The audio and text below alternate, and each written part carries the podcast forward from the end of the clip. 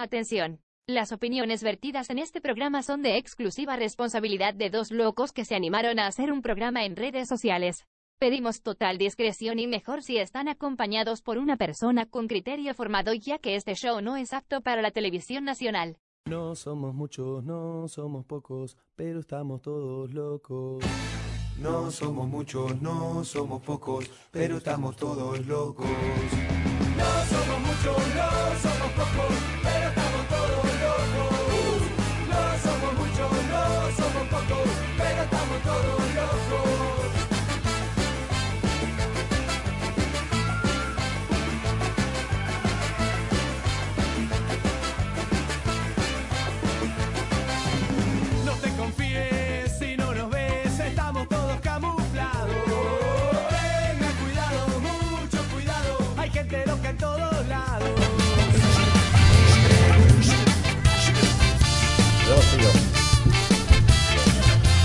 Buenas, buenas noches, José. Tranquilo, ya déjame mensajear, por favor, ya. Otra Hola, vez. hola. No, va, mira, mi cara no sale bien. ¿No sale ahí, bien? Ahí salgo. Ahí está. Ah, Hola, hola, ¿cómo estás, hermano? Sí, sí, un gusto estar con todas las personas que nos van a ir viendo mientras vamos. eh, ahí dice versión de la CLAE. Parece que te, se te ha Ah, escapado. mira, me equivocaba que la intro, tranquilo, tranquilo. Era una prueba para que veas lo que estoy Ah, diciendo. para, para que vean, para que esté atento a todo. Lo que pasa es que tengo dos temáticas en, aquí en el OBS, entonces. Pero en fin, Bueno, eh, no, más bien muchas gracias a todas las personas que nos van a ir viendo aquí en el programa. Es una noche fría de lunes. Y bueno, un saludo a todas las personas. sí, jueves 10, ah, jueves, lunes 10 de eh, junio, hermano, ya estamos a la mitad de mes, Mitad de año. mitad de año. Mira, estoy descontrolado. Imagínate, mit- mitad de año y mitad de mes. Ya se está acabando el año. Y qué loco De- realmente cómo estamos poco a poco llegando al tema de las elecciones. Ya se están planteando cosas bien interesantes, aunque la oposición sigue dando Bien cosas interesante es que pensar, eh, ¿no? a las mujeres es interesante. dar armas a las mujeres y, y que las niñas violadas tengan hijos, eso han propuesto hasta ahora. Hay- terrible. yo es que Ortiz ofreció que el 21 de febrero sea feriado. Esas son las propuestas. Hasta ahora he escuchado esas, no escucho más. Sí, pero después propuestas políticas en ese aspecto. No, no, que nada da más. mucho que pensar, Uh, ¿no? Hay un candidato que dice que no va a hacer la carretera por el Timnis porque no quiere, pero que ya antes, el- cuando fue presidente, aceptó que la carretera sea, se No sé. O sea, realmente digamos que parece- se dice y desdice, ¿no? Me, me parece raro al final que estemos, mira, estamos llegando ya a junio, como repito nuevamente, y seguimos teniendo los problemas de siempre, de que la oposición trata de mostrar algo eh, alternativo que al final no es nada. No, en realidad no hay el, eh, el objetivo de presentar un plan de gobierno. O sea, el- no es objetivo, porque su plan de gobierno lo tienen oculto, pues, que es hacer lo que ya han hecho antes. O sea, ¿por qué no decir lo que voy a hacer, digamos? Pues que me parece eso Claro. o sea, yo voy a ser el votante que sí lo que estar proponiendo. Claro, pero no, el objetivo no es ese. Ellos tienen por objetivo sencillamente hacer lo que ya han hecho. Y a diferencia de lo que me dicen algunos analistas de que el, el neoliberalismo y estas cuestiones son pasadas, en realidad son más presentes que nunca, digamos. ¿Qué está pasando en Brasil y en Argentina? Y Brasil y Argentina no viven en el pasado, digamos. O sea, viven, Exactamente. viven en el presente y están haciendo lo mismo que supuestamente ya no se podía hacer. Ecuador también, digamos, con, con el señor Lenín Moreno. Entonces no, no es que es el pasado directamente, por decirlo en esos términos, sino que es el presente, es que siempre está latente, que bueno, obviamente siempre hay gente que va a querer volver a ese pasado presente, por decirlo así. Bueno, también tenemos un invitado más, vamos a abrir las cámaras. Está nuestro compañero Eduardo del Castillo. Eduardo, ¿cómo estás? Todo tranquilo, creo que ya me estaba durmiendo. Ya. saludos, saludos a todos y todas, así que vamos a ver de qué hablamos. Ah, excelente. Bueno, antes de empezar al tema central, creo que deberíamos hablar de algunos temitas previos, ¿no? Eh, ya, sí, comencemos con lo que está de moda hoy, eh, la marcha del 21 de febrero. ¿Qué piensas de eso? A ver, a mí me parece mínima, realmente, cuando he empezado a ver. No, no vi cuántas, o sea, hay Yo estaba por Sopocachi y te juro que no he visto esa multitud de gente Que decían todo. que decía todo el mundo. Yo, yo, yo, yo he visto que había gente. Lo que no he visto es que había tantas ganas como en el pasado. Porque antes era muy efusivo, que salían a gritar, se enfrentaban, vamos a entrar a huelga de hambre y había una cobertura y etcétera, etcétera. Sin embargo, mira, ya nos llegó un primer comentario de Hernán Leonardo Yapu Flores. ¿Cómo que no hay propuestas? Si las hay, y en general es hacer todo lo que hizo Evo, pero sin Evo. Ah, bueno. Bueno, Eh, la, es que la, la notó muy bien. Lo, lo redondeó todo, ¿no? Cuat- Hernán, saludo. un saludo, Hernán, realmente. Ahora sí los comentarios van a ser fugaces. Bueno, la- volviendo. eh, sí, o sea, yo más noté, sí eran, o sea, no eran miles como antes, pero sí había cantidad de gente considerable, pero ya no eran con las mismas ganas de antes, ¿no? Ya no era con la misma efusividad, con la misma simpatía y empatía por la gente, porque hasta lo silbaron en el alto. Hay videos de, las, de lo que lo silbaron y al mismo tiempo también, porque ya tienen sus candidatos. O sea, ya no es pues una lucha por una consigna, ya es una lucha por quién sale primero. Ahí estaban Ortiz, estaba eh, Cárdenas, estaba también Mesa, entonces obviamente van a ir divididos. Yo lo noto realmente que ha sido reducida por un término, por el tema de que para mí realmente había poca gente como tal y tú también has enfocado algo bien interesante de que no había ese fervor. No había era, era un grupo de gente que caminaba, que hacía algún cántico, pero no he visto esa emoción y esa emotividad. No, no, para nada, para nada, no era como antes, no era como Pero eso también es un buen mensaje, ¿no? De cómo lo desgastado que se está transformando. Te cansas, pues el 2016 ha sido hace tres años, o sea, ya Entonces, pa- claro. parala, digamos. Claro, entonces ves a la gente ahí, o sea, como que. Es que te vuelvo a repetir, si no hay propuestas, si no hay nada, ¿cómo vas a tener a los Claro. mismos changos así alentándote? O sea, Se cansa la se gente. pone, o sea, estoy de cualquier equipo de fútbol se puede poner ese estilo. Bueno, Eduardo, ¿tú qué opinas respecto a este tema? Yo la verdad que no vi tan poca gente, veía un poco más, tal vez lo más efusivo eran los funcionarios públicos. De la alcaldía. Me tocó ir a pagar unos impuestos a la alcaldía y solo había una funcionaria y la cola, la cola era inmensa. Mira, es un buen dato lo que estás diciendo. Exactamente, entonces no fui a todas las reparticiones de, de la alcaldía, pero a la que fui estaba completamente vacía, había una sola funcionaria realizando los cobros del pago de impuestos. Como decía José hace un momento, lo que me preocupa o lo que le debería preocupar a, a la oposición boliviana es que no se articulan entre todos ellos. Eso es. Alguien, ni siquiera se pusieron de acuerdo para cantar el himno nacional, que era detestable. Algunos querían cantar bolivianos y el otro estaba esclavos morir y, y ¿cómo era? De todo, y- y otros cantando atrás. Bolivia dijo no. No, exactamente, no se pusieron ni de acuerdo en eso y así quisieran gobernar un país. Yo creo que la población es consciente de ello. Creo que había más gente en el bloqueo de los mineros en el Prado ahora que En la también- Camacho, sí. En la Exactamente, que no me permitió ir a almorzar a mi casa, así que me quedé por ahí. Pero creo que había más gente ahí, que la gente sintió más Más, Esa más re- fuerza, más ¿no? fuerza. Por ejemplo, ahí César nos sabe escribe, hoy por, hoy por hoy sale la gente que odia a Evo y por delante se pone un candidato de la oposición y listo, se adjudica una a Pseudo esa más. pseudo más. Bueno, Totalmente sí. de acuerdo. Yo opino igual. uy. Claro, va más o menos a ese punto, ¿no? O sea, ese 30% de gente que siempre ha detestado a Evo Morales, ese 30% que nunca votó por Evo Morales, ahora digamos tiene un candidato, ¿no? O, o bueno, o tres ya, pero entonces digamos que no les interesa el plan de gobierno, sino sencillamente que que tengan a alguien que, que se pare contra Evo, ¿no? O por lo menos pero un, un saludo a César. Eso sería en teoría, digamos, pero si no hay unificación, como dice Eduardo, o sea, ¿qué estás generando? Son tres cabezas que salen y salen de mala manera. Inclusive el señor Patsy dijo este domingo, yo estoy creyendo que voy a ser el primero. o sea, y sale en Herbol y sale así en, en otras páginas, por ejemplo, en otros periódicos, y tú dices, ¿de qué estás hablando? O sea, hay una, hay una locura ya también por Cuando, parte cuando, de, de cuando la religión se impone a la ciencia, Claro. no importan los hechos fácticos, ¿no ves? Importa la fe. Entonces, Patti tiene fe en él, no en las encuestas, no en los grupos focales. no Pero en era nada. impresionante, tenías, tenías, tenías 30 personas y se atrevía a decir eso, ubicas, porque sacaban fotos de espalda, digamos. No, pues no. Que sea una imagen de ovación, ubicas, una imagen sin fondo, digamos. Pero veías el piso, veías a la gente, o sea, veías todo. Sí, no, no fue lo Pero- esperado, creo yo. Claro, pero ahí te das cuenta del grado de locura también que algunos ya están empezando a ¿Alguno decir. escuchó de lo que pasó el domingo? El domingo también hubo una concentración ¿Dónde? en la Plaza Villarroel, convocado por la Comunidad Ciudadana, el alcalde Luis Revilla y bueno, y sus aliados. Ah, creo que fue una firma, si no me equivoco. Claro, una pero co- alianza. convocaron a la gente a las 10 de la mañana a que vayan a la Plaza Villarroel a hacer un grupo de gente y más. Ni una sola foto.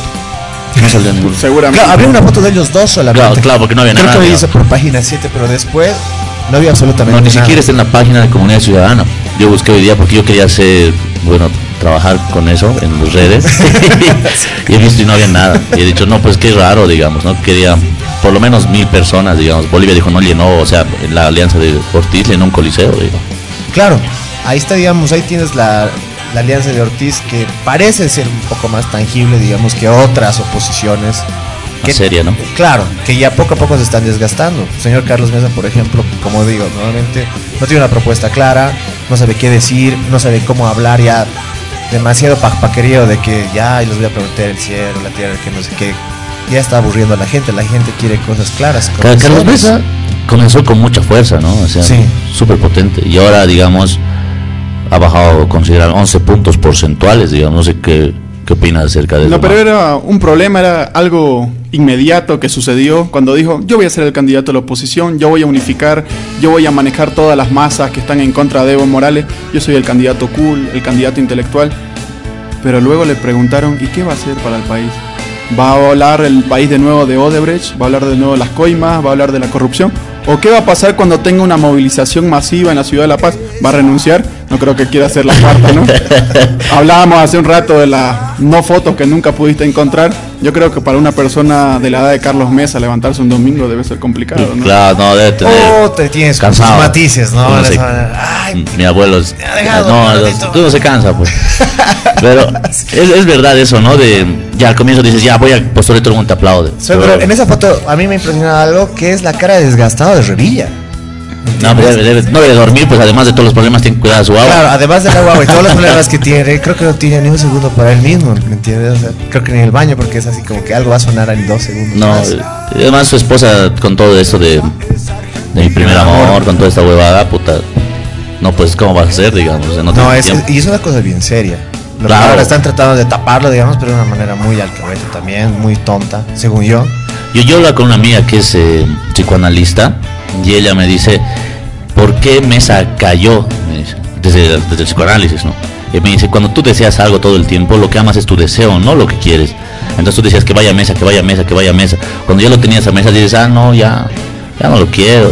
había sido lo de siempre, digamos. Entonces como que todos sabían, bueno, ella me dijo, todos los que estudiaban psicología sabían que si la gente iba a tener lo que quería, ya no lo iba a querer.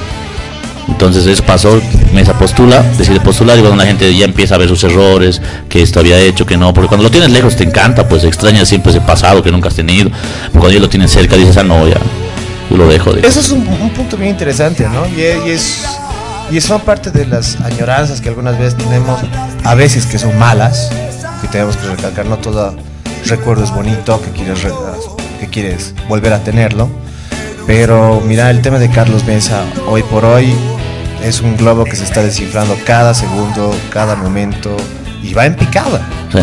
por ese tipo de cosas. Mira, lo- las agrupaciones juveniles se han retirado. El propio Julio Aliaga se ha retirado. que- que no es joven, pero, ¿no? Claro, claro, es, es uno de esos jovatos, ya, así, uno de esos jóvenes. Jovenzuelo. Claro, uno que se siente con el alma joven, vamos a decirlo. Pero mira, es todo ese equipo que está empezando a renunciar a partir de los mismos errores que dice que está cometiendo de, eh, de su gestión pasada, ¿no? Entonces, ¿qué va a pasar con el tema de mesa? Yo realmente no vaticino buenas cosas porque si va así, no va a lograr nada. Que yo creo que el mejor ejemplo que podemos dar de mesa es un televisor chino. Cuando te lo venden dice que es Full HD, que sirve para mandar mensajes a otro país, todo. que es inteligente, que aprendes el televisor y tus candados se cierran. Te venden con todo y al final lo prendes y no sirve para nada. Entonces, yo, creo que una vez el pueblo, cuando él se postuló para candidato, dijo, yo compro este televisor chino.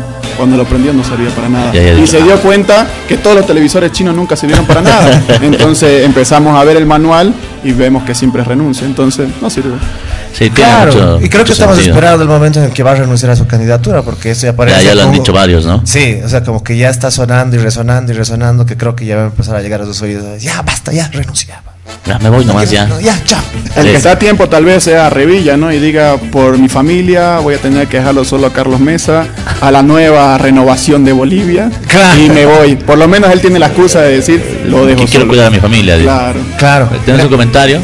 Ahí tenemos, hola chicos, buenas noches aquí en Cochabamba Paso, desapercibida esa marchita, como el 21 fue una- el 21F es ya un partido político y más la reciente ruptura con la gente de mesa. Perdió una fuerza considerable, ambos perdieron y perderán en las elecciones porque su consigna es siempre ver sus intereses personales. Me parece muy Me parece un punto de vista bien interesante. Saludos a Lady Diana, te mandamos un saludo y un abrazo grande hasta Cochabamba. Oh, Pero bueno, ese es un tema chistoso. Yo tengo otra noticia para darte. a ver. Si tú crees que Venezuela gana al bloqueo, a todo, te apuesto una cosa más. 3-0 le ganó a Estados Unidos. Ayer ha ganado en Ohio 3-0 Y se, y se a mueren de hambre. Estados Unidos. Oye, pero señor Trump debe estar así bajoneadísimo, ¿no? O sea, no- No, me imagino, no. Ahora lo veremos en el básquet, está de... o lo veremos en, En el béisbol, en béisbol también le gana a Venezuela siempre. béisbol, pero los venezolanos son capísimos. Es chistosísima la situación. Y mira, yo tengo aquí un video para que. A ver, ponlo, ponlo el video. Ya bueno, en un segundo nos vemos aquí en la Ciudad Radio. Esto es como pierde Estados Unidos una vez más.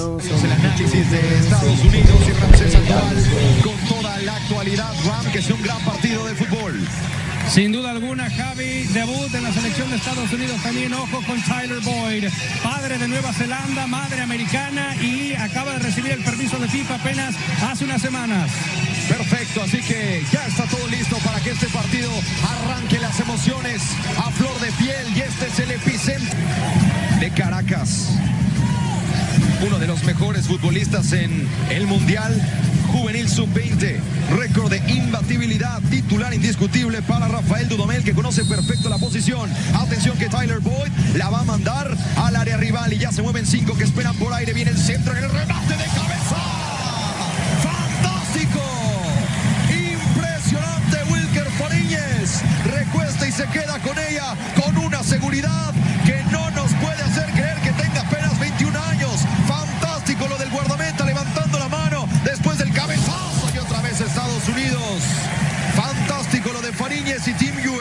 Raúl Guzmán comienza a tocar la puerta. Sí, necesita ser eh, muy... Regresó como delantero el movimiento que tiene Jazzy Sardes, un poquito más. Cuidado, cuidado con los errores, la pelota que queda en disparo.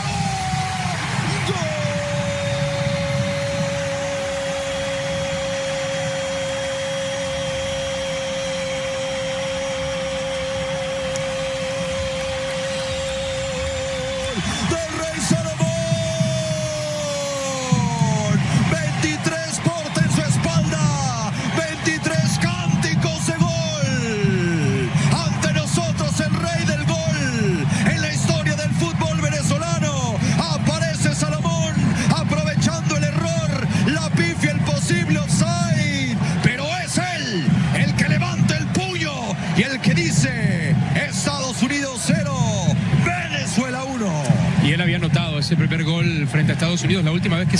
La que tuvo, la mandó guardar. Y aquí Salomón prolonga. Y atención con Sabarino, el disparo. Impacto en el metal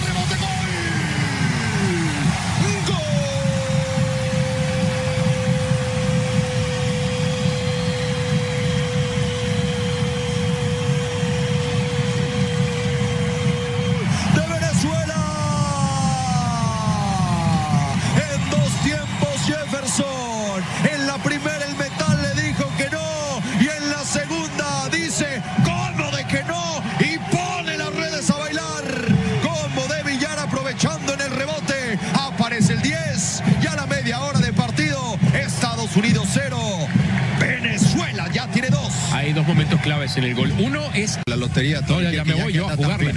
Aquí está tocando Roldán. Llegando por la derecha para Lima. Viene el centro.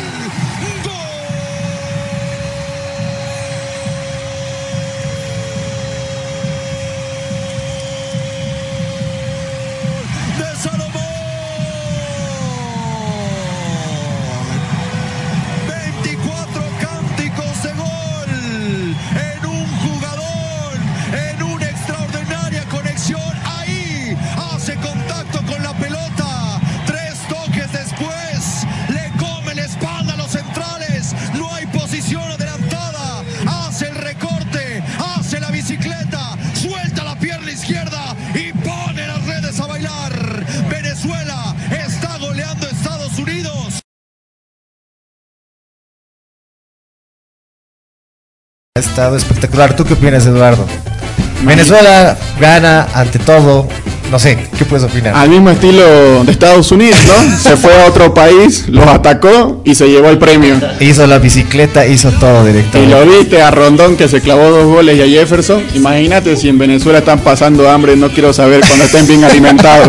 De un puñete nos tumba a los tres, creo. De un puñete total los tumba los tres. Pero mira, aquí impresionante para mí es como ese orgullo, digamos, porque yo creo que en Venezuela debe haber sido una fiesta total, ¿no? Además de la, la importancia, la imagen que también genera lo que es Estados Unidos. No, obvio, obvio, to- totalmente de acuerdo. La dignidad del pueblo venezolano de irse al país que básicamente los está bloqueando y decirle, hey señores, aquí estoy y vengo a ganarles en su casa, tomen de su propia medicina. Sí. Así que yo creo que todo el pueblo venezolano está de fiesta hasta ahorita y, y seguro le va a durar hasta el fin de semana. Yo creo que sí, realmente, porque va a estar toda esta semana hablando de esta situación. Y eso es lo más lindo de todo. Ahí también demostramos cómo nuestros pueblos pueden ganar de otras maneras que no sea eh, un bloqueo americano como lo hacen estos señores, no de una manera bien políticamente, sino que hasta en el deporte podemos mostrar que podemos desarrollar otro tipo de cosas. Y al que no le gusta el fútbol, lamentablemente el fútbol te une a todos con todas tus diferencias. Los que apoyan y no apoyan a Maduro dijeron, en este gobierno le hemos ganado a Estados Unidos en el fútbol. Y exactamente, Maduro hizo un tweet reflejando esa situación y claro, el orgullo grande siempre del pueblo venezolano frente a los americanos, ¿no? Exactamente, ya, ya necesitaban, ya urgían de una alegría tan grande y qué mejor que ganarle a Estados Unidos. Sí, es una historia bien bonita. Yo también tengo una, una- un video más, y eso quería hablar contigo, que era sobre los 10 años del golpe en Honduras. Es un tema bien interesante porque justo en este mes pasa el 26 de, mayo, eh, 26 de junio, perdón, que se hace el golpe al señor Manuel Zelaya, ¿no? Puta, qué jodido. Y ha sido un tema bien fuerte realmente porque eh, pucha, un- era un gobierno bien progresista, ¿no? Y justo fue la Escuela de las Américas, nuevamente los militares de la Escuela de las Américas los que generan ese golpe de Estado. Es que ya nos tienen acostumbrado un país que quiere surgir bajo sus propios medios, sobre su soberanía, que quiere manejar su propia revolución, por decirlo de alguna manera, siempre cae la ayuda humanitaria de Estados Unidos. Claro. O el profesor que nos tiene que enseñar cómo hacer las cosas. Mira, eso es, es lo más cierto que dices. Y había datos bien interesantes de este gobierno progresista que a mí me llamaron mucho la atención, porque hablábamos de que había eh, rebajado, por ejemplo, el nivel de pobreza a un 10% en ese tiempo y había aumentado al 80% el salario mínimo. O sea, era un gobierno que estaba yendo a grandes cosas realmente. Y bueno, parece que no ha sido un punto a favor para los gobiernos americanos que quieren que todavía Latinoamérica sea dependiente de ellos, ¿no? Claro que sí. A mí lo que me preocupa es que los medios de comunicación no hablan de Honduras como no hablan de Haití y no dicen el capitalismo de Honduras los tiene con las peores cifras de la región. No dicen el capitalismo de Honduras ha obligado a millones de, de hondureños a migrar a otros países. Nadie habla de Honduras. Y eso es muy cierto. Y eso, y eso llama mucho la atención porque estos medios de comunicación se enfocan más en Venezuela, se enfocan más inclusive en nuestro propio país, para no hablar de esas situaciones, de esa crisis, por ejemplo, que está viviendo países, como tú dices, como Haití, que sufre una crisis bien jodida después de lo que ha, ha pasado. Honduras igual está con un, un tema muy serio, con el tema de empleo, con el tema de, de- de corrupción, con el tema de no me acuerdo ahorita un problema más que era igual más o menos el tema político, pero igual está sufriendo uno, un- ese, tipo de crisis, entonces eso nos hace pensar, ¿no? Que la comunicación y el periodismo neutral como tal no están existiendo en estos tiempos como se debería hacer, ¿no? Como ellos propiamente proclaman, que ellos mismos dicen. No, exactamente, totalmente de acuerdo. Ni siquiera hablamos de Argentina, que está al lado, donde Totalmente. llegó un viejito de cabeza blanca como quiere llegar uno aquí y que quiere decir, no, hay que hacer todo diferente, hay que hacer un país de la alegría. Y ahora yo les preguntaría a los argentinos y a las argentinas si son felices, si viven en un país de la alegría. Quiero de que acuerdo. ellos no quieren vivir en Honduras, no quieren vivir en, en, en estos países como Haití, ni tampoco los argentinos. Yo creo que cualquiera de estos tres países dijera, aún con el bloqueo, quisiera ser venezolano y vivir en ese país. Imagínate cómo está Venezuela ahorita. eh. Ahorita, el tiempo que estuve yo, por ejemplo, en Caracas unas semanas atrás, realmente lo que se siente ahí es orgullo, no es crisis. Solamente es eso. Mira, te cuento que he encontrado acá un video bien lindo, hablando del tema eh, de Honduras, que es el himno a la resistencia popular que hicieron.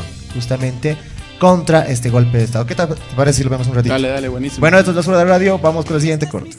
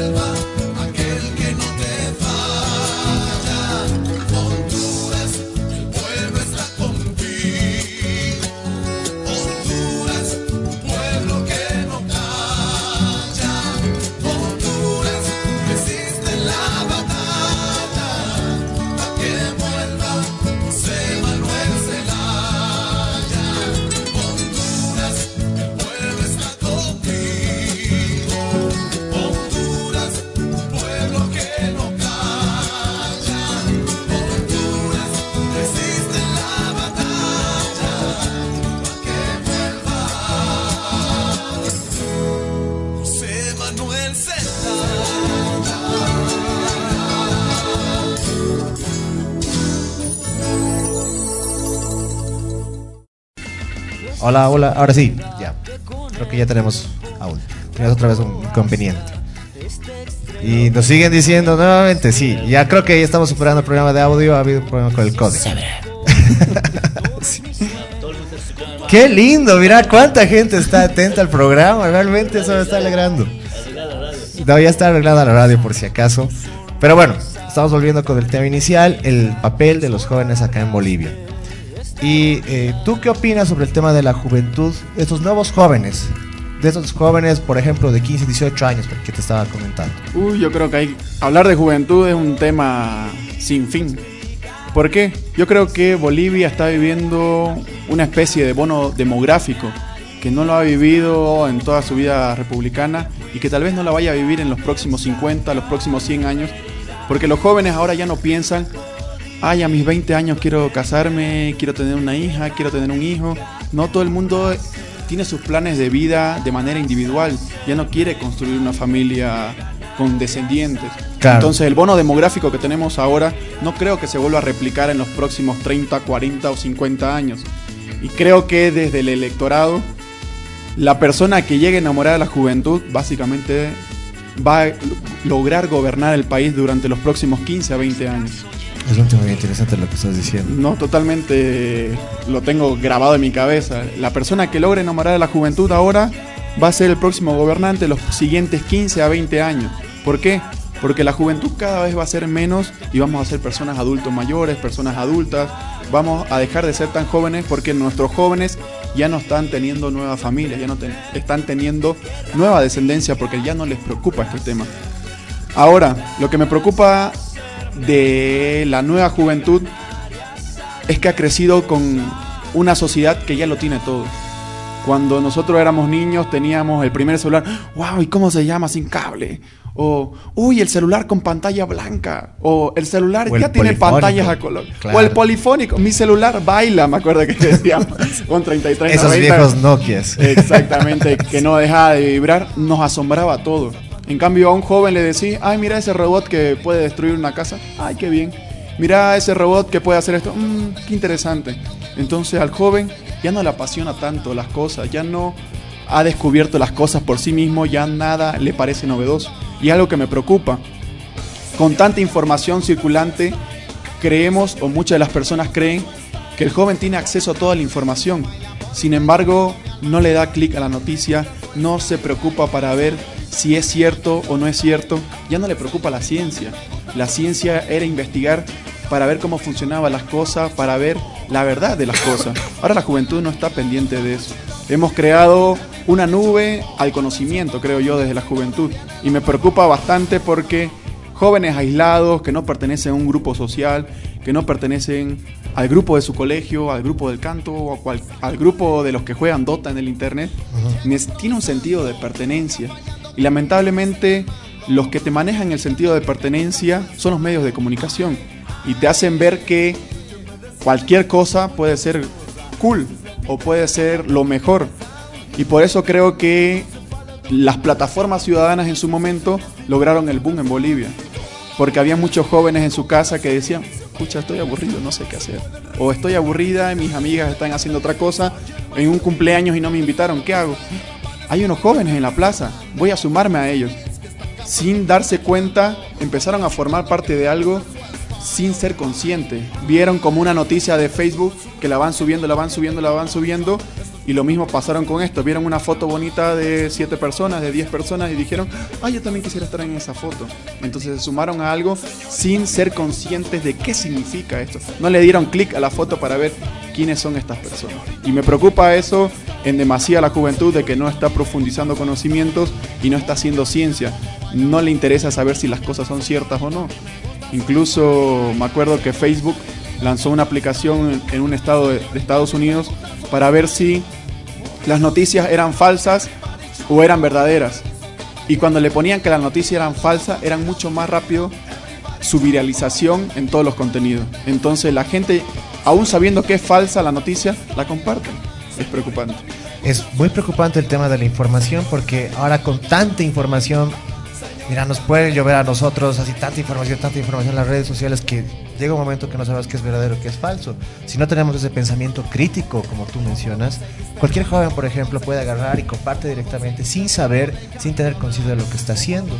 Hay un punto importante que recalco de lo que dices, que es que los jóvenes ahora, por ejemplo, han vuelto, eh, han tratado de entrar a la moda de las plazas a través de las selfies, pero sin meterse a fondo, sin criticar, sin sentir realmente a lo que se estaban metiendo como tal, a las figuras, por ejemplo, políticas y demás. Y eso es lo que ha pasado con los grupos ciudadanos en algún momento. Totalmente de acuerdo.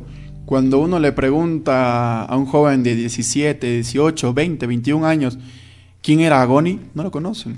¿Quién es Carlos Mesa? La renovación de Bolivia. Yo, una persona de 80 años que ya cobra la renta de dignidad gracias a este gobierno, que sea la renovación, no sé qué te puedo decir. Yo te hago la pregunta, ¿cuántas noticias viste hoy en el Facebook?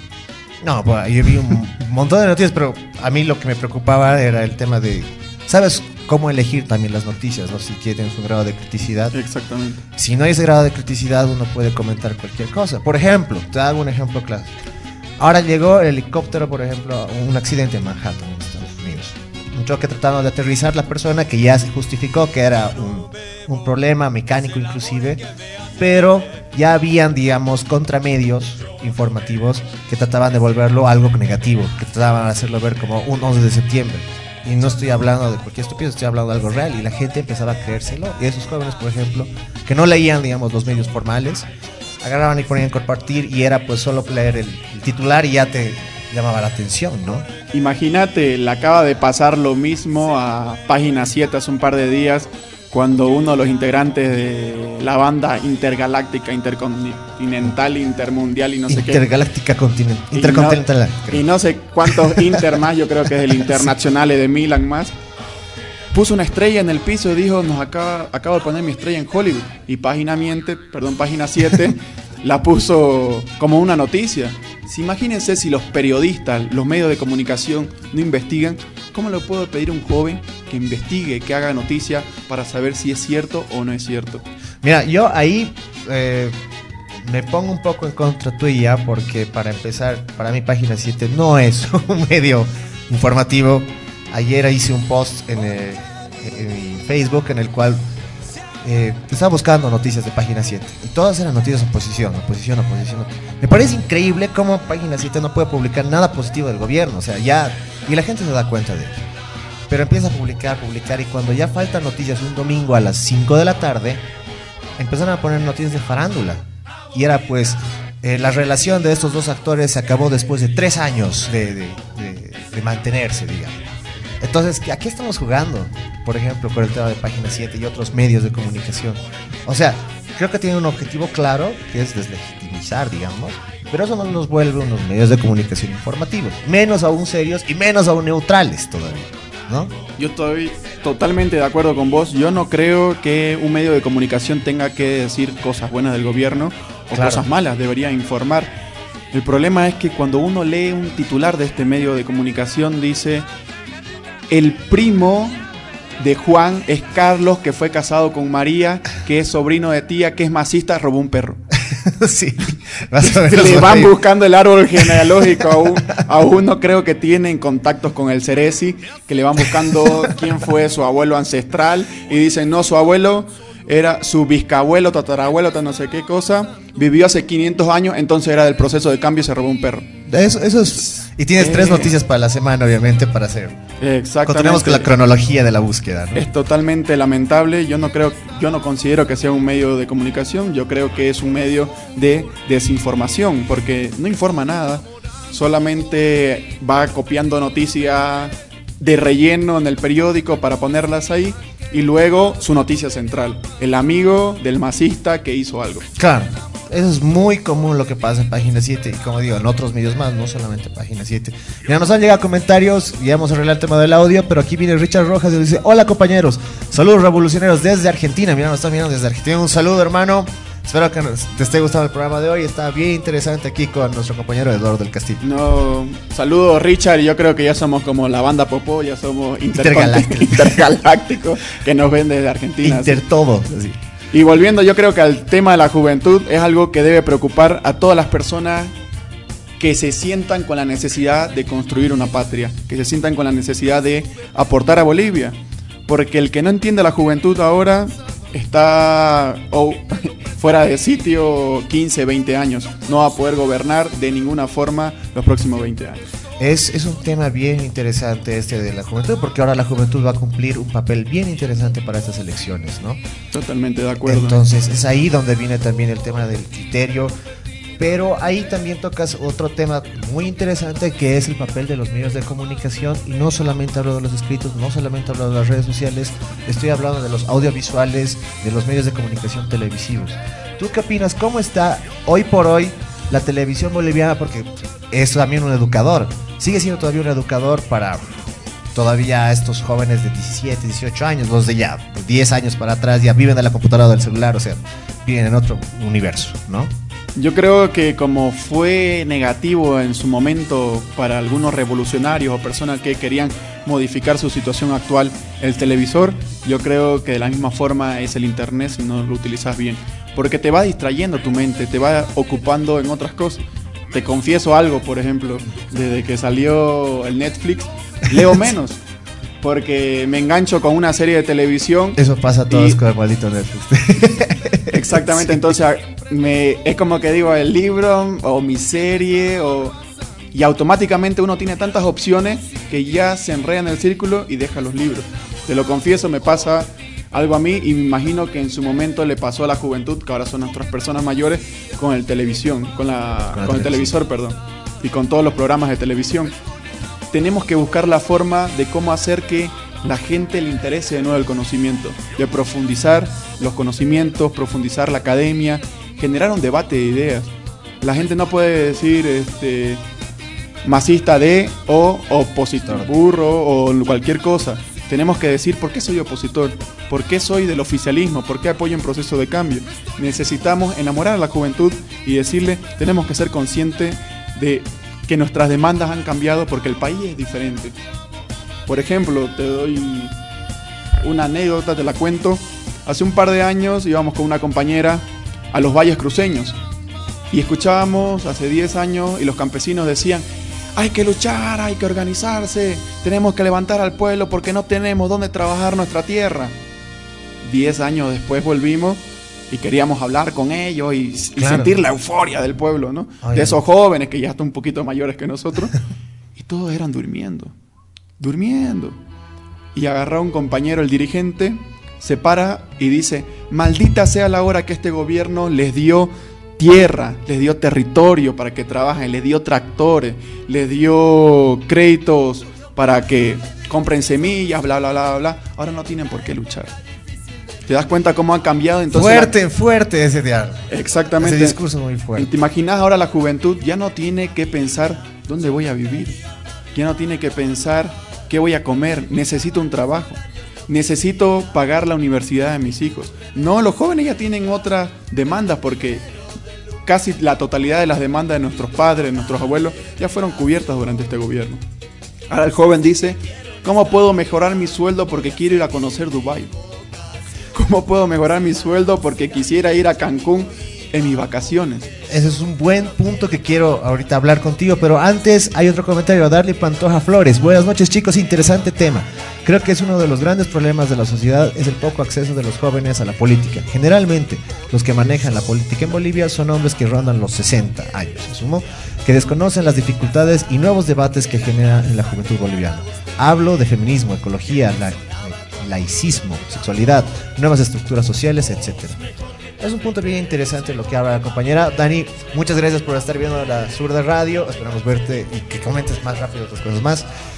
Aquí estabas hablando de un tema bien lindo que iba a tocarlo también, que era sobre que la juventud de ahora tiene esa capacidad de lograr esas, esos viajes, esas cosas, porque yo te juro que cuando yo era chico, cuando yo tenía 15 años, 14 años, cuando vino Octubre Negro, cuando venían las demás cosas, creo que el menester principal no era tu viaje, era a ver dónde consigues el pan, por ejemplo. Y esa es una anécdota que siempre la cuento aquí a la zurda, que es salir yo con mi mochila en Octubre Negro, octubre del 2003, yendo a la casa de, la, de una mamá de mi colegio, que ella hacía pan y estaba haciendo pan solo para los del curso, se me cayó un pan, imagínate, sale el pan de- de- del garaje y la gente se arrojaba. Y estábamos ahí con, la señora, los dos agarrando así el garaje para que no se meta la gente, pero era a nivel de desesperación. Y yo creo que muchos jóvenes como, bueno, no tan jóvenes, ¿no? Pero muchas personas como que rondan mi edad deben tener ese tipo de historias, deben tener, creo, ese- esa idea de, guardar esos pesitos, digamos, para el tema de ahorrar, para, para ese tema de- de creer que puede pasar algo así cu- cuando no va a pasar, digamos, pero tiene ese miedo todavía de ese pasado porque recuerda, porque lastima todavía para algunos inclusive. Imagínate la gente del Alto, imagínate la gente de Viacho, imagínate toda esa gente que no quiere a Carlos Mesa hoy por hoy. Pero ahora estos jóvenes, estos más, más changuitos, no piensan en eso porque no lo han vivido, eran más chicos y están en el tema de viajar, qué voy a hacer, que, que Arica es en la vacación de, de- de verano por ahí, o por ahí puede ser en las Europas en la, vacación de invierno. Entonces, no han vivido esa situación, están viviendo en otra generación de, disfrute, ¿no? Que han disfrutado mucho más de estos jóvenes. Yo estoy totalmente de acuerdo con vos. Mira, algo que me preocupa a mí, yo hace un, par de, de años, yo le pregunto a mi madre, ¿y cuánto le das a mi hermano de recreo? Porque siempre lo veía con plata, ¿no? 20 bolivianos. Y yo le digo, oye, en mi época apenas tenía recreo. Claro. O sea, no teníamos, apenas juntábamos 50 centavos para poder ir al centro, para no decirle al micrero, oye, llévame por favor, no tengo plata, no tengo con qué volver del colegio. Así era lamentablemente la vida antes. Entonces los jóvenes tienen totalmente nuevas demandas, grande. nuevas perspectivas, porque lo básico ya lo cubrieron, la educación ya la cubrieron, la salud la están cubriendo, profesionalizarse lo están cubriendo y este gobierno te ha dado tantas oportunidades que el joven ya no tiene que preocuparse de eso. Yo tengo amigos ahora de mi edad en, en el departamento de Santa Cruz y decían, no, este gobierno está haciendo que crezcan las cosas, que haya may- mayor inflación, ya no tenemos las mismas posibilidades, bla, bla, bla, bla, bla, bla. Y le pregunto, ¿y qué vas a hacer a fin de mes? Ah, estoy yendo a Cancún con mi corteja. y yo, ¿en serio? ¿En serio estamos tan jodidos como para ir a Cancún? O sea, si, si estuviéramos bien dónde vamos, ¿no es cierto? Claro. Es como que en Venezuela se están muriendo de hambre, pero los ves a sus jugadores a rondón y su brazo debe medir todo mi pecho inflado. Entonces yo le pregunto a la juventud ahora que sea un poco más consciente de lo que está viviendo, que diga o que converse con sus padres, que por más de la línea política que tengan sus padres, sus abuelos, obviamente por el racismo, que les pregunten cómo era su vida a su edad. Por ejemplo, yo tengo 27 años y le pregunto a mi padre, ¿cómo era tu vida a los 27 años? Quisiera ver si su padre no le va a decir, vivía en dictadura, apenas me alcanzaba para el pan, teníamos que escondernos, no podíamos ni jugar fútbol en la calle porque supuestamente estábamos conspirando contra el gobierno. Yo quisiera que cada joven que diga, yo voy a votar por Carlos Mesa, por Ortiz, o por el portador de armas para todas las mujeres, cualquiera de estos lunáticos, que le pregunte a sus padres o a sus abuelos cómo era su vida a la edad que tienen actualmente, a sus 18, a sus 20, a sus 23, a sus 25, y obviamente se van a dar cuenta que están mejor que antes. Y no es solamente al esfuerzo de su familia, no es solamente a la bonanza internacional que hubo en su momento, fue gracias a las decisiones acertadas y políticas de un gobierno. Y ese gobierno es este, y el actual, y el que queremos que aún continúe. Eso es muy lindo lo que estás diciendo. Y ahí tenemos un comentario más. Tenemos a Bill Margote. Felicitaciones al joven expositor a la patria. La patria necesita jóvenes inteligentes, valientes, fieles al proceso. Muchísimas gracias, Vilma. Te mandamos un saludo grande. Yo quisiera hacerte una pregunta. ¿Tú crees que estos jóvenes que están eh, contra, digamos, a- al, al proceso, a este gobierno y demás, ¿crees que conocen más el exterior que conocen el interior del país? Yo creo que esta gente vive en la nebulosa, vive en la utopía, por no decir vive en los memes. Yo creo que esta gente no conoce lo que es la realidad de un país. Hablan diciendo que Venezuela es esto, que no sé qué cosa, que la la la. Fíjense el país de al lado, de Argentina. Argentina perfilaba a ser una potencia si seguía en las mismas riendas. Y ahora es un país que tiene el 47% de inflación. No es normal de que en pleno siglo XXI, sin una intervención, te suceda esto. Son eh, políticas neoliberales, como diría el vicepresidente, neo, neo, neo, liberales. Son cadáveres de Walking Dead que se han levantado de sus tumbas diciendo, tengo la solución, cuando ya fracasó hace 20, 30, 40 años en nuestra región. Yo creo que no es problema la juventud, yo creo que es parte de algo que deberíamos tener en cuenta, la autocrítica. El proceso de cambio ha dado tantas cosas al pueblo boliviano, pero no ha, no ha sabido socializarlas. Es, por ejemplo, tenés tu pareja, tu chica, tu ñata, corteja, como querrás denominarlas, solo una, no puedes más, es un consejo Por si acaso. por si acaso. Y le das un detalle. Entonces, si vos le das unas flores y se las pones ahí en la mesa, oye, te compré unas flores. Es como que, ay, qué bien, tengo flores en casa. Pero si le decís, pucha, mi amor, mira, ahorré lo suficiente y pude comprarte estas flores. Te porque- muestras el esfuerzo. Porque te amo. Claro. Es como que le vas a inflar el pecho a tu pareja y vas a decir, pucha, lo hizo por mí, se pudo haber ido al billar, a los play y a otros lugares que no puedo decir, con esa plata en vez de comprarme las flores. Entonces yo creo que eso le faltó a nuestro gobierno, o nos está faltando, socializar de cómo conseguimos todo esto que estamos dando ahora. Porque te doy un ejemplo.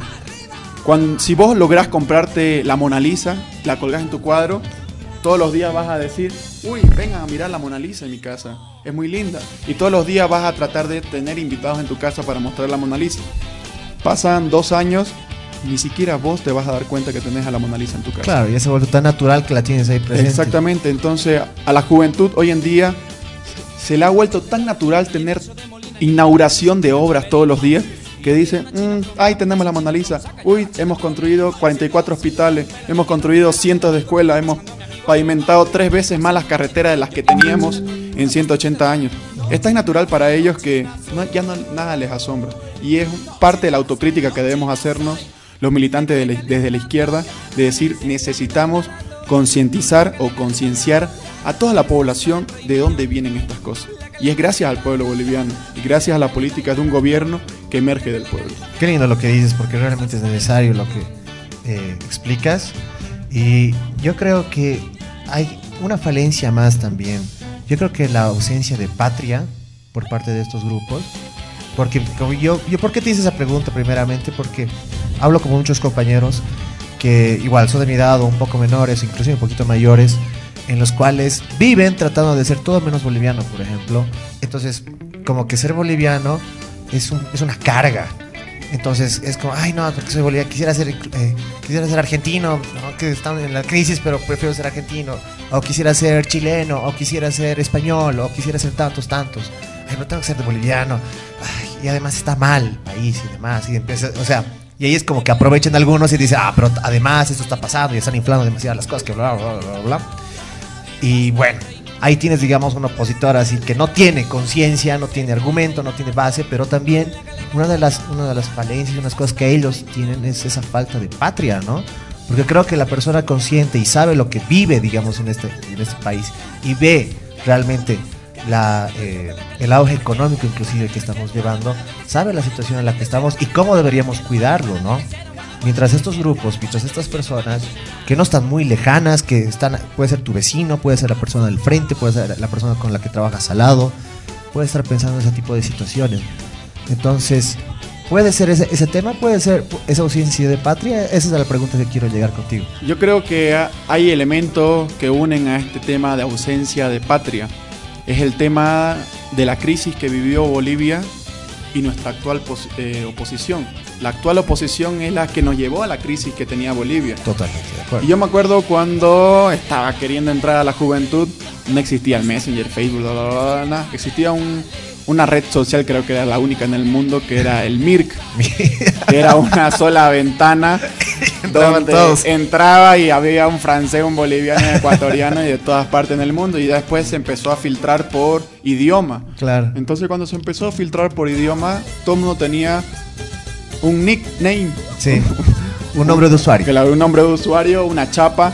Y te preguntaban, ¿y de dónde sos? Eh, y si digo soy boliviano, nadie más me va a hablar. Pero era porque tenías un sentimiento de que tu país no valía nada. Y básicamente no valía nada porque vivíamos en la pobreza.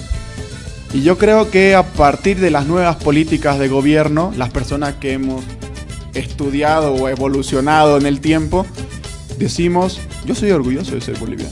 Totalmente. Yo, a mí me infla el pecho, se, escucho una película Olivia y me vuelco por- pensando que dijo Bolivia. Entonces digo, dijo Bolivia la película, entonces me lleno de orgullo. Yo creo que las personas que, son, que no tienen el sentimiento de patria son las personas que llevaron a la crisis a Bolivia. Son las personas que hoy son la renovación. Porque no, nunca quisieron a Bolivia, la vendieron, la regalaron, la privatizaron, hicieron una serie de cosas y esa gente no tiene conciencia de patria, no quiere algo común, no quiere el vivir bien, el sumacamaña, el ñandereco, el tecocabi, cualquiera de nuestros principios bolivianos, de, nuestro, de nuestras raíces como tal, es porque quieren vender nuestro país. Solo le interesa a ellos. Entonces las personas, los jóvenes que no tienen patria, es porque tienen, perdón la expresión, caca mental. o- No te preocupes, estamos fuera de todos los todas las leyes tienen, tienen peor, una diarrea mental de que no han evolucionado y no, y no sienten ese orgullo. No han vivido el antes, solo han vivido el presente, una bonanza económica, una Bolivia sin necesidades. Tenemos necesidades, Pero esta persona que no nos quiere, básicamente no ha sentido hambre en el estómago. No sabe lo que es dormir con hambre. Sí, eso es, eso es realmente cierto.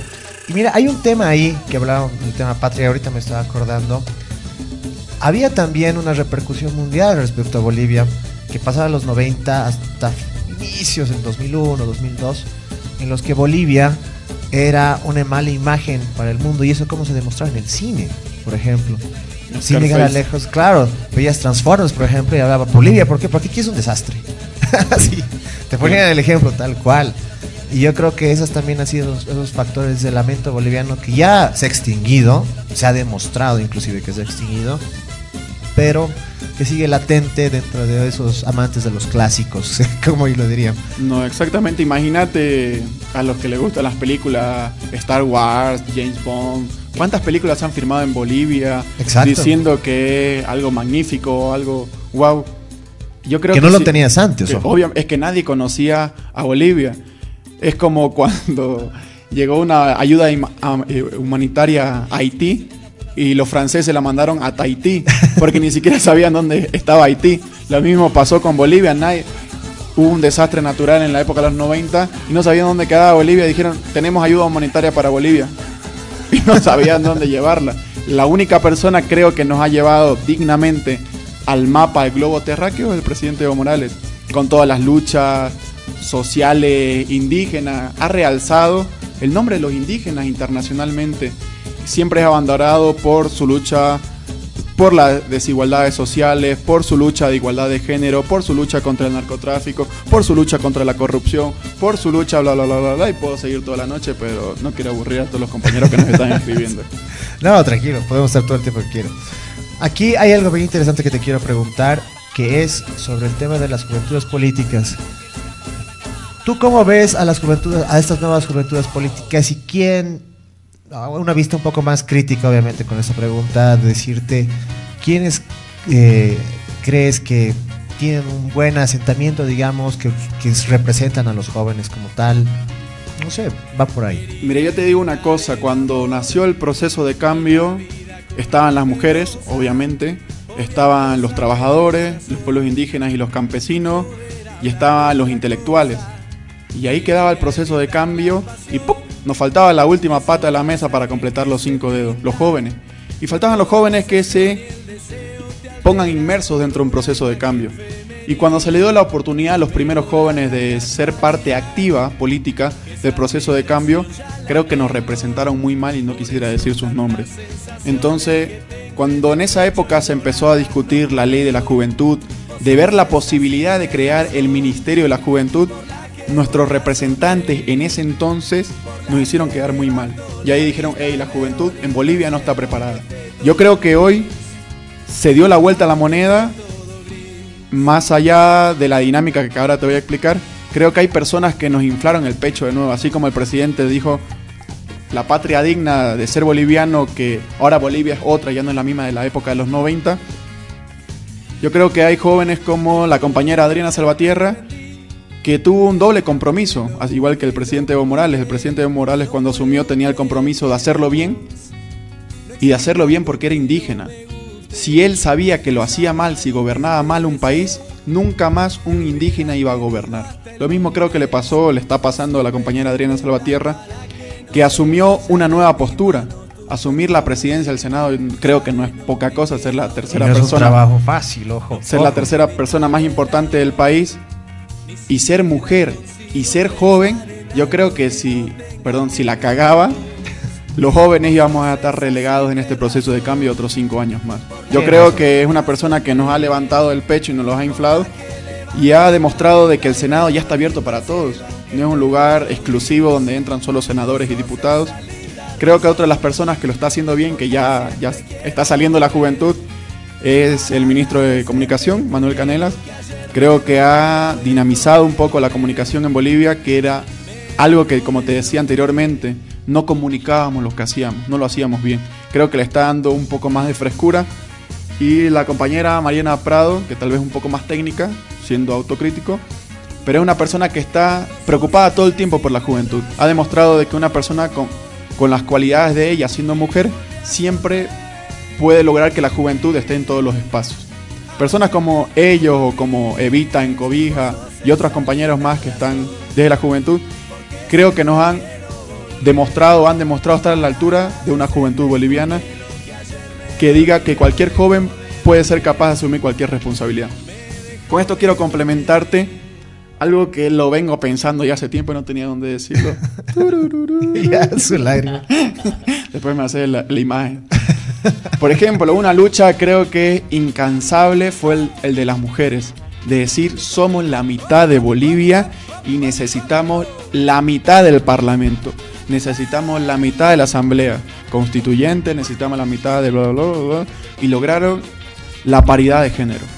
Yo creo que algo que debemos hacer la juventud, siguiendo el ejemplo de las mujeres, es decir, somos la mitad de Bolivia. Necesitamos la mitad de nuestras autoridades jóvenes.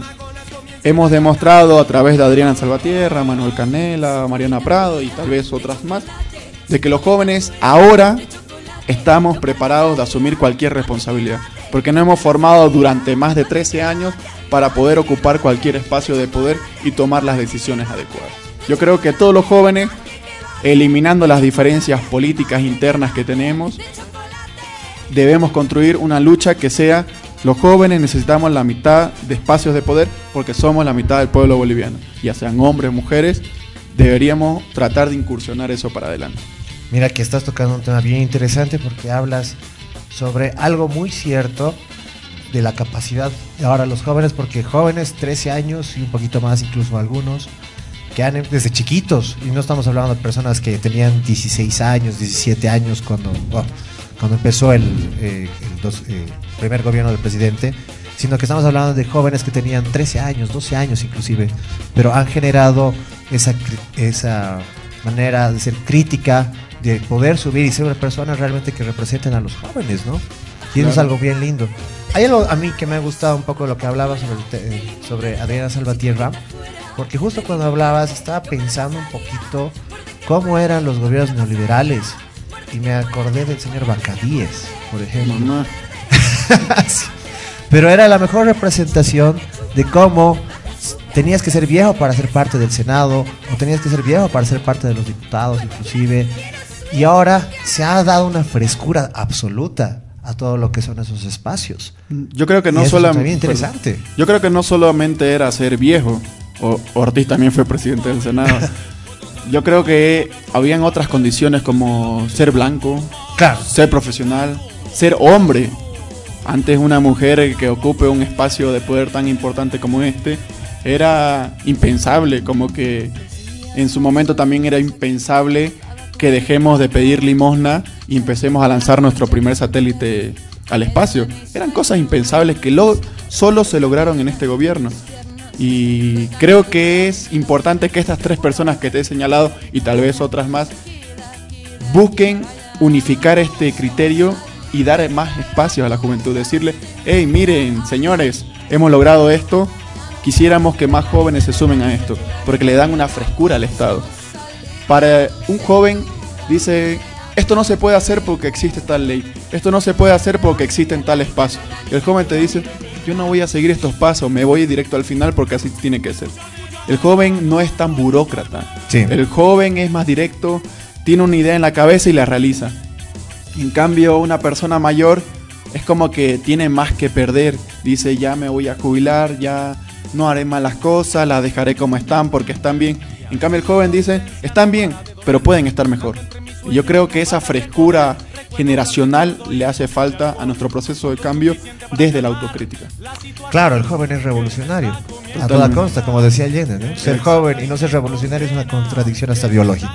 Totalmente de acuerdo. Yo sé que habrá que modificar la ley de la juventud porque si planteamos el cambio generacional ya no somos jóvenes también nosotros, así que vamos a luchar por otro jovenzuelo más pequeñuelo. Bueno, aquí tenemos otros comentarios. Bill Margote otra vez comenta, de acuerdo con Eduardo, alienta a saber que hay jóvenes bolivianos que aman a su patria. Su consejo es necesario, se socialicen en los colegios. Che, es un punto bien interesante, la socialización en los colegios, los, los jóvenes, los, los, los más chiquis, digamos, no tan chiquis tampoco, pero estas, estas nuevas juventudes, ¿cómo las notas? Estos, estos chicos del colegio, estas chicas del colegio, en esta nueva Bolivia, porque yo te digo esto porque lo veo muy modernizado, por ejemplo, vas al alto y es que construyen robots, que hay, hay por ejemplo estudiantes igual que ya estaban saliendo dire- directamente hacia la NASA a estudiar, cosa que no, no veías en 30 años acá, digamos. ¿Sabes por qué no pasa, por qué no pasaba antes eso? Uno di- dirá, ¿por qué hay más genios robóticos? Había un chico de- llamado Nelson Sirpa que ganó el Mundial de Robótica. Exacto. Un colegio de Yapacaní a dos horas y medias de Santa Cruz. Un colegio ganó un proyecto entre 10.000 proyectos en Arabia Saudita. Imagínate. Eh, los compañeros, estos que están dando qué hablar en el deporte, del IN, por ejemplo, están haciendo cosas tan importantes a la juventud. Y uno dirá, ¿y por qué antes no teníamos eso? Es la pregunta Sí. mágica. Te la respondo. Antes teníamos que pensar en qué comer. Ahora, cuando tenemos la panza llena, tenemos otras preocupaciones y yo digo, quiero crear un robot, quiero crear un videojuego. Por ejemplo, la anterior semana, en el Centro Cultural Cruz del Sur, veía a un joven que estaba estudiando en la universidad y había creado un juego como Vice City, pero adaptado a Tiwanaku. Increíble. El tipo había hecho un videojuego y vos decías, yo a su edad básicamente estaba ahorrando para comprarme un helado el domingo. Claro. Entonces las necesidades han cambiado y yo creo que cuando la gente tiene la barriga llena puede hacer cosas increíbles. Y es verdad, porque ahora sobresalen muchas de las juventudes y del área tecnológica, ni que pensar, por ejemplo, había personas de aquí del Alto, de Viacha igual, en el tema robótico, que han logrado ser representantes de Bolivia, altos representantes de Bolivia, las compañías de Arabia Saudita igual. Y eso nos depara de que tenemos un buen futuro en el tema tecnológico, yo creo, y eso también es un fomento a todo el tema de la industrialización que estamos teniendo hoy por hoy en Bolivia y van a ser un ejemplo tal cual. ¿entiendes? Claro, totalmente de acuerdo. Yo mira, te cuento algo que tal vez creo que nunca lo he dicho, ni mi madre, ojalá que Off nunca, the record. ojalá que mi madre nunca lo vea. Yo cuando era niño, creo que los dos únicos juguetes que tuve fue un tren y fue un autito a control remoto de un policía. Y yo decía, quiero saber cómo funciona. Porque no tenía pila, básicamente fue eso. Entonces quería hacerlo funcionar el autito a control remoto. Y como ya había armado y desarmado todo el tren unas 20 veces, digo, esto es sencillo. Agarré dos cables del autito y los metí al enchufe. Y te diste la pateada más Cuando mi madre vida. me encontró, creo que estaba muerto. Imagínate si yo en mi época hubiera tenido la tecnología que hay ahora. Antes ni siquiera pensábamos en ir a una ferretería a comprarnos un destornillador, cinta aislante y otras cosas. Ahora los jóvenes lo ven todo a la vuelta de su casa que dicen, puedo crear grandes cosas. Tienen el acceso a la información totalmente a sus manos y las personas que profundizan un poco en su conocimiento, que le dan un clic a un meme, que le dan un clic a una noticia, son las personas que están sa- saliendo adelante. Sí, es, es totalmente de acuerdo porque estos jóvenes creo que es, la otra cara, ¿no? De la información. Porque mientras hablábamos anteriormente sobre la información negativa que genera falsas realidades y demás, tenemos esa información positiva que genera, digamos, buenas personas, bueno, no, son buenas personas, buenos profesionales que tienen un buen futuro y que ahora están sobresaliendo en el país. Y ese es el punto central, ¿no? Totalmente de acuerdo. Mira a este compañero que compañera, ese joven que vive en Viacha, que hace prótesis para las personas con discapacidad, con el talento humano que tiene esta persona, podría irse a cualquier parte del mundo. No, él decidió quedarse en Bolivia. ¿Verdad? Te cuenta el beneficio a la humanidad que está dando. Exactamente. O lo- los chicos, esto, este Nelson Sirpa, que ganaron el Mundial de Robótica, tenían becas para irse a Japón, a Estados Unidos, a cualquier otro país. Y estos jóvenes decidieron quedarse en Bolivia. Entonces, por silogismo deductivo, podés decir, la persona que profundiza un poco su conocimiento tiene amor a la patria. Tiene un sentido de pertenencia de decir, este país me ayudó a ser quien soy y quiero darle algo más a mi país. Las personas que están Bolivia, dijo, no, eh, son las personas negativas, las que se quieren matar, las que quieren llorar todo el tiempo, las que no proponen un país, son las personas que no tienen un sentido de patria, son las personas que están viendo los memes, subiendo, subiendo, subiendo, subiendo las noticias y no les da la gana de profundizar su conocimiento. De acuerdo con ello. Ahora hay algo que me has hecho pensar mucho. Las personas de, mi temporada, de tu temporada tal vez, pensaban mucho en migrar, ¿no? Mucho, mucho pensaban en migrar. Cuando llegamos a los 18 años, 17 años, como que buscar una beca era algo lo más rápido posible, digamos. Pero cuando teníamos eh, ahora estos jóvenes, es lo que menos piensan, migrar. Quieren quedarse acá en Bolivia, quieren desarrollar, quieren dejar sus raíces, quieren lograr algo importante, ¿no? Exactamente. O voy de paseo a otro país porque quiero conocerlo, pero quiero quedarme en Bolivia, porque en Bolivia me da todas las condiciones. Y estas personas que más viajan son las que se dan cuenta cada vez más que vivir en Bolivia es un paraíso. Por ejemplo, yo quisiera que vayan a otro país y que a sus 20 años digan, "Ah, voy a ir a ver al banco para ver cómo accedo a un crédito de vivienda social para el próximo año comprarme una casita a crédito. Dice su sueño, ubicado. Imagínate irte a Estados Unidos y decir, me voy a comprar mi casita a mis 21 años. Yo creo que hay gente que está en los 90 años y sigue pagando alquileres en Estados Unidos. El único país que te está dando las condiciones es Bolivia. Un joven, por ejemplo, yo a mi edad, pensar en tener un celular era imposible. Ahora de cualquier trato social, de cualquier clase social, tiene un celular. De cualquier clase social hemos visto que dice, voy a ir al banco a averiguar cómo puedo sacarme mi primer auto cero. Antes no existían los autos cero en Bolivia. El auto cero era que funcione, cera funciona, no funciona, básicamente. Sí, además eso. Eh, el auto, y antes, por ejemplo, querías ir a almorzar con tu familia un fin de semana y todo el mundo, los 20 de los familiares, a un solo auto. Ahora, básicamente, los de nuestra edad dicen: ¿En qué auto vamos? En el mío, en el tuyo, yo te llevo, yo te recojo. La Sí. realidad ha cambiado en Bolivia. Sí, realmente ha cambiado en muchos aspectos. Bolivia, tierra de esperanza. Tierra de oportunidades. Tierra de oportunidades. Yo creo que cualquier persona con un poco de criterio puede llegar a ser feliz lo que le resta de vida. Sí, me parece genial. ¿Tú cómo ves a los jóvenes a futuro? Estos jóvenes, yo creo que has dado unos buenos ejemplos en- sobre el tema de los jóvenes políticos hoy por delante, ¿no? ¿Cómo ves a estos siguientes jóvenes que entran en la política? ¿Cómo los sientes una preparación aún mayor de la que nosotros teníamos anteriormente? ¿Lo sientes un poquito mejor? ¿Lo sientes un poco igual?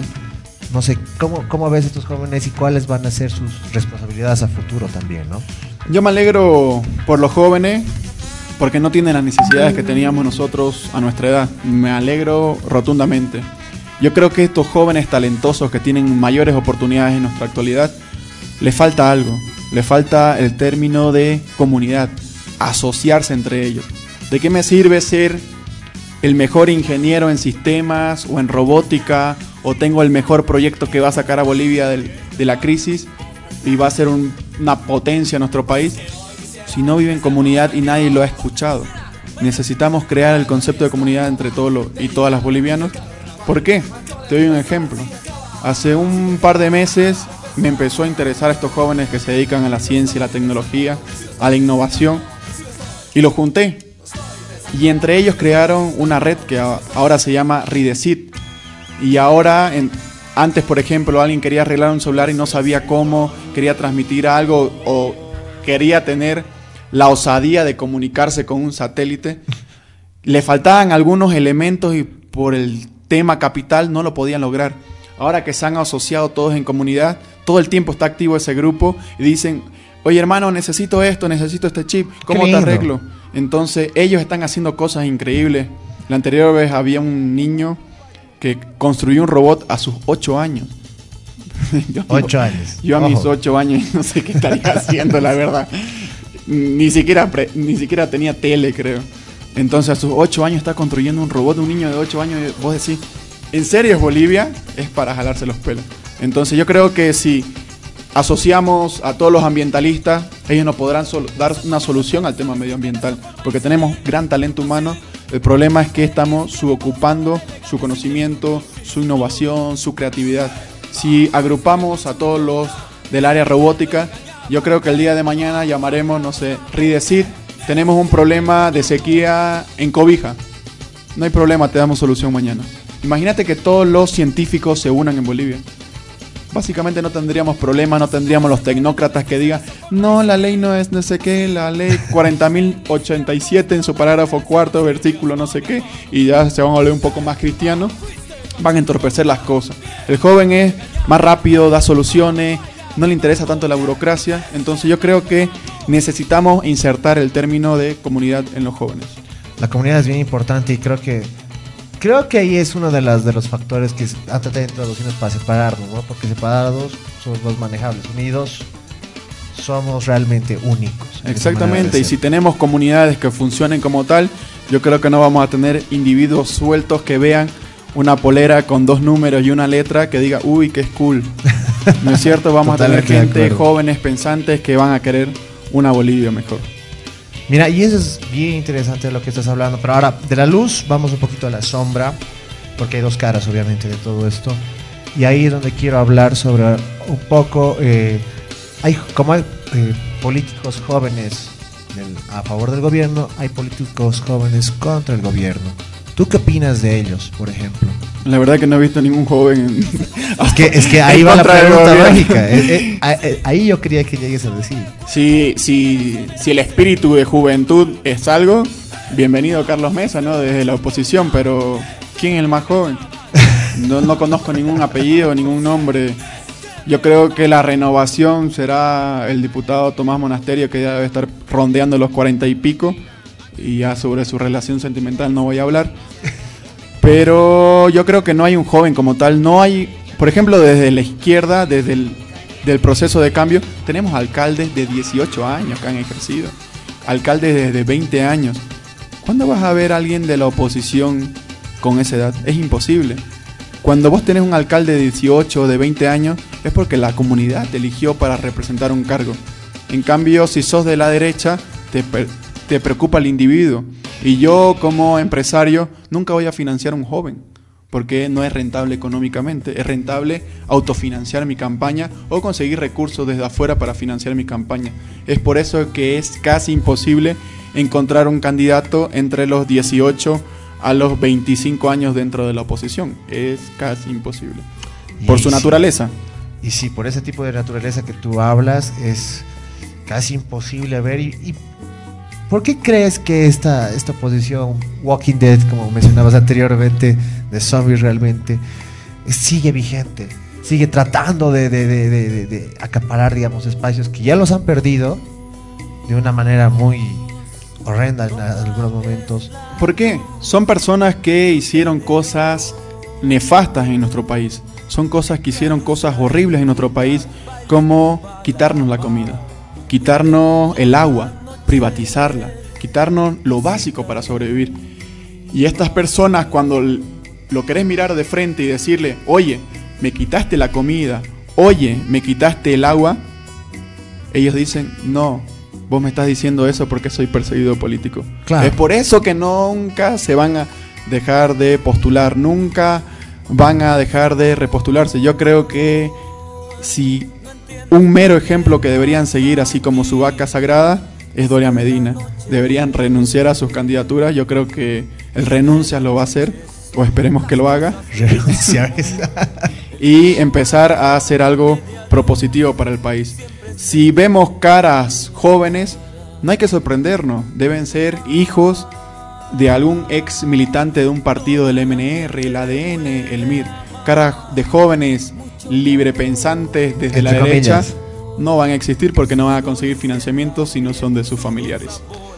Ahí va un tema bien interesante que hablas, porque sí, es verdad. Inclusive dentro de los aliados de Carlos Mesa, una de las personas jóvenes, era parte, digamos, es padre de ADN y de otros eh, partidos políticos más.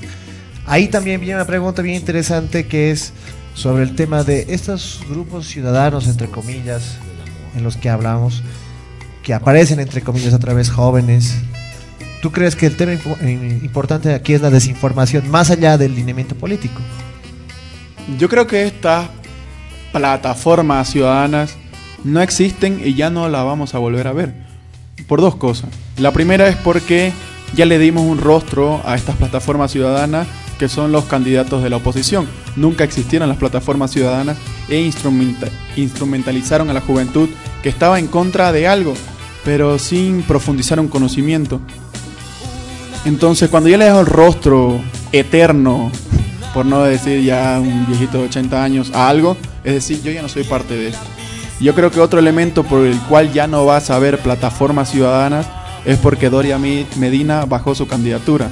Y el que financiaba ahí era él, ese señor. Entonces, por esos dos elementos ya no vas a ver plataformas ciudadanas en las calles en Bolivia.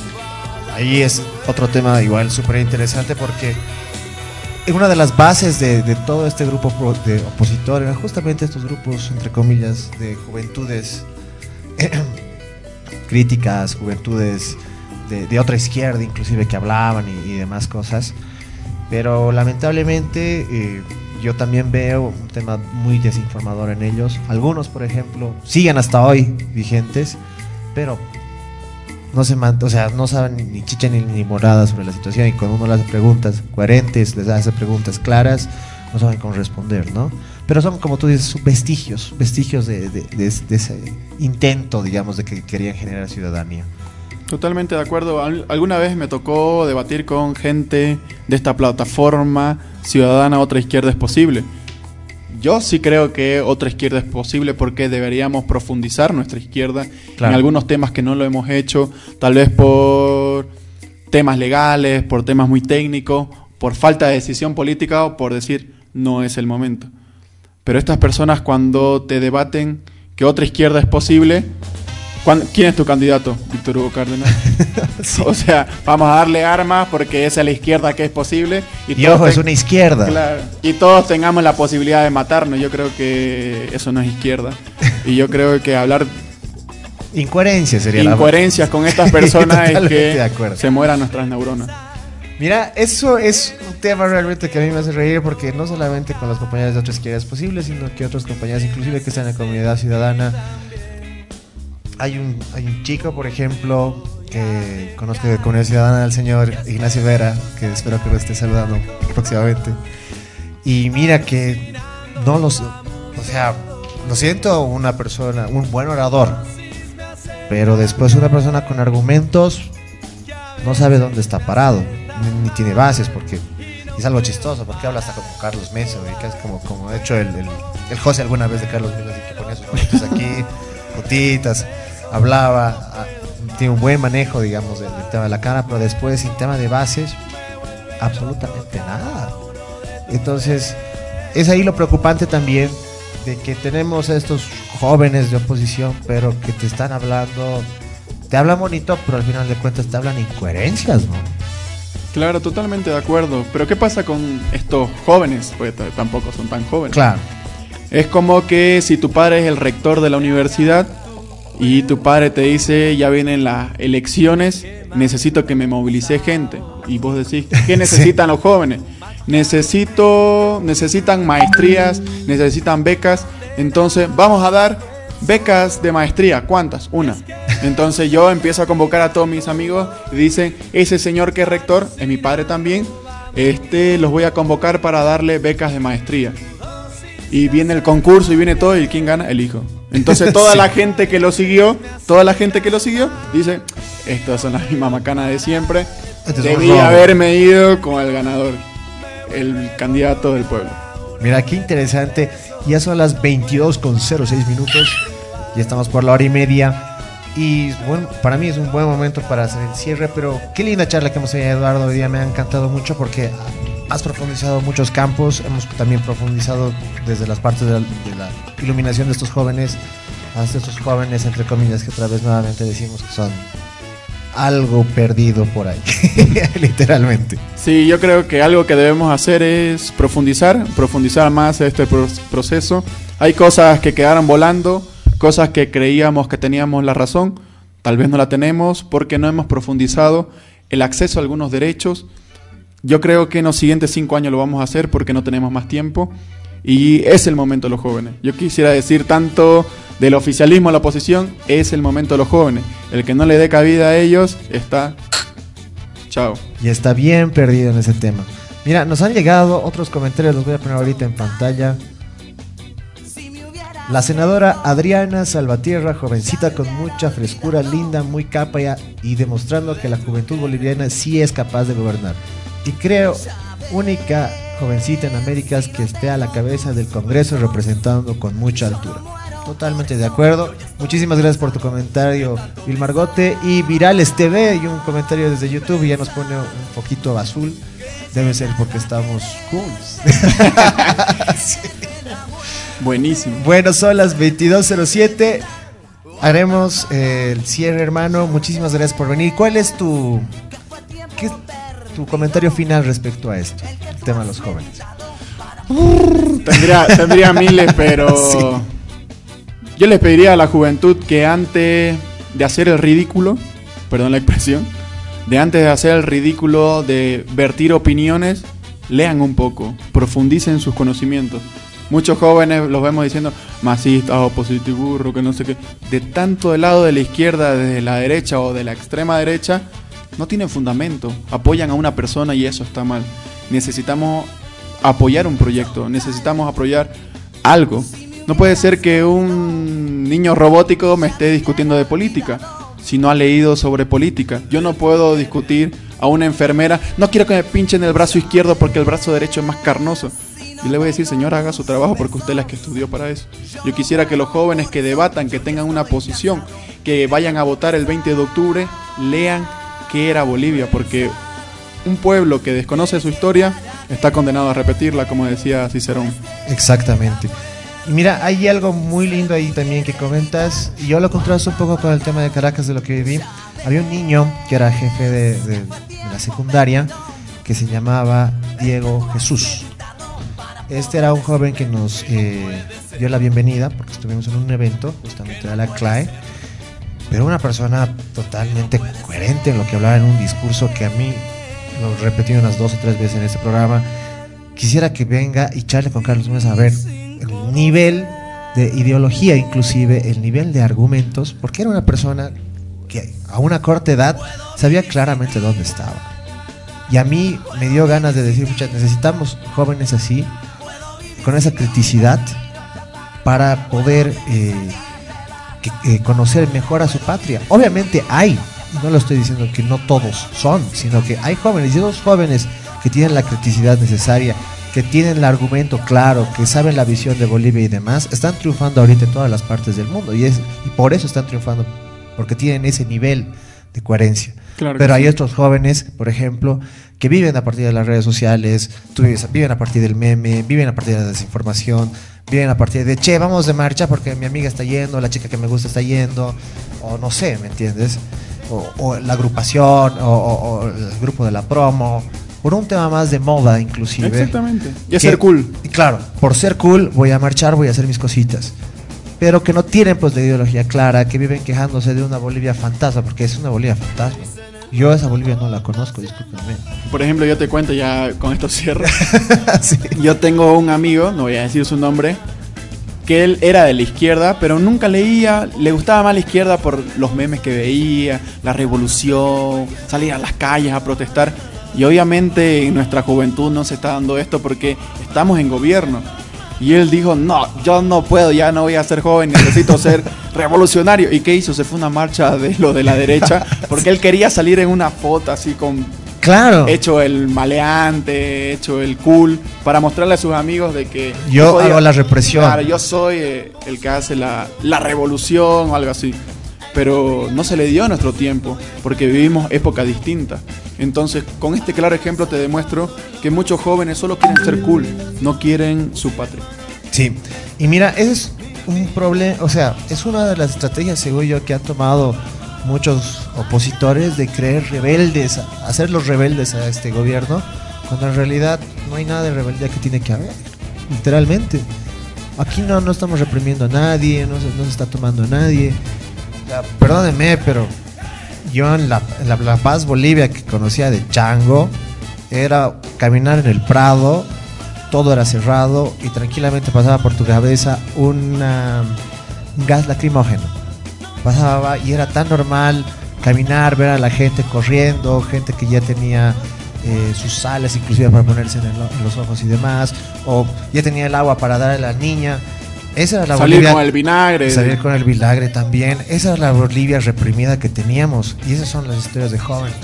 Era ver, por ejemplo, y es otra anécdota que tengo justo con mi hermana, bajar la Plaza Murillo y ver un edecán.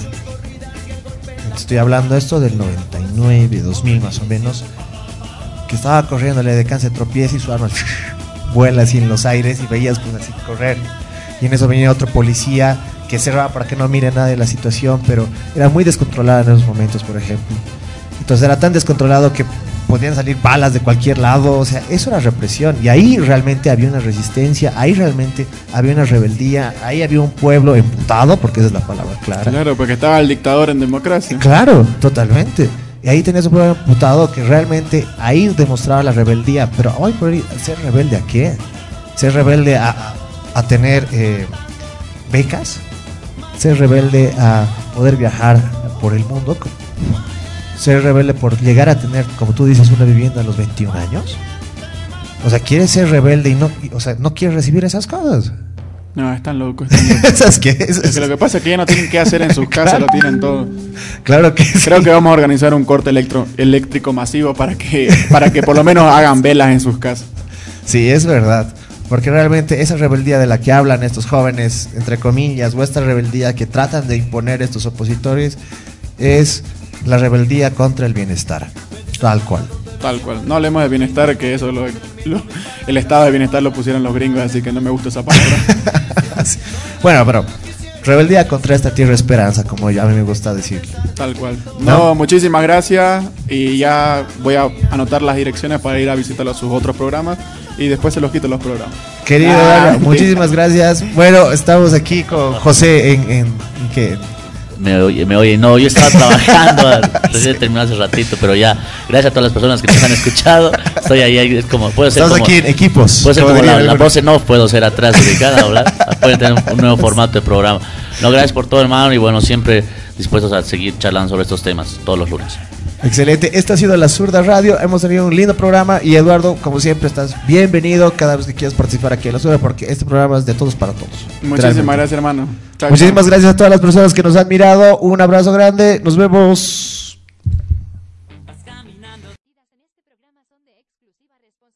Dos locos que se animaron a hacer un programa en redes sociales. Pedimos total discreción y mejor si están acompañados por una persona con criterio formado ya que este show no es apto para la televisión nacional. No somos muchos, no somos pocos, pero estamos todos locos. No somos muchos, no somos pocos, pero estamos todos locos. No somos muchos, no somos pocos.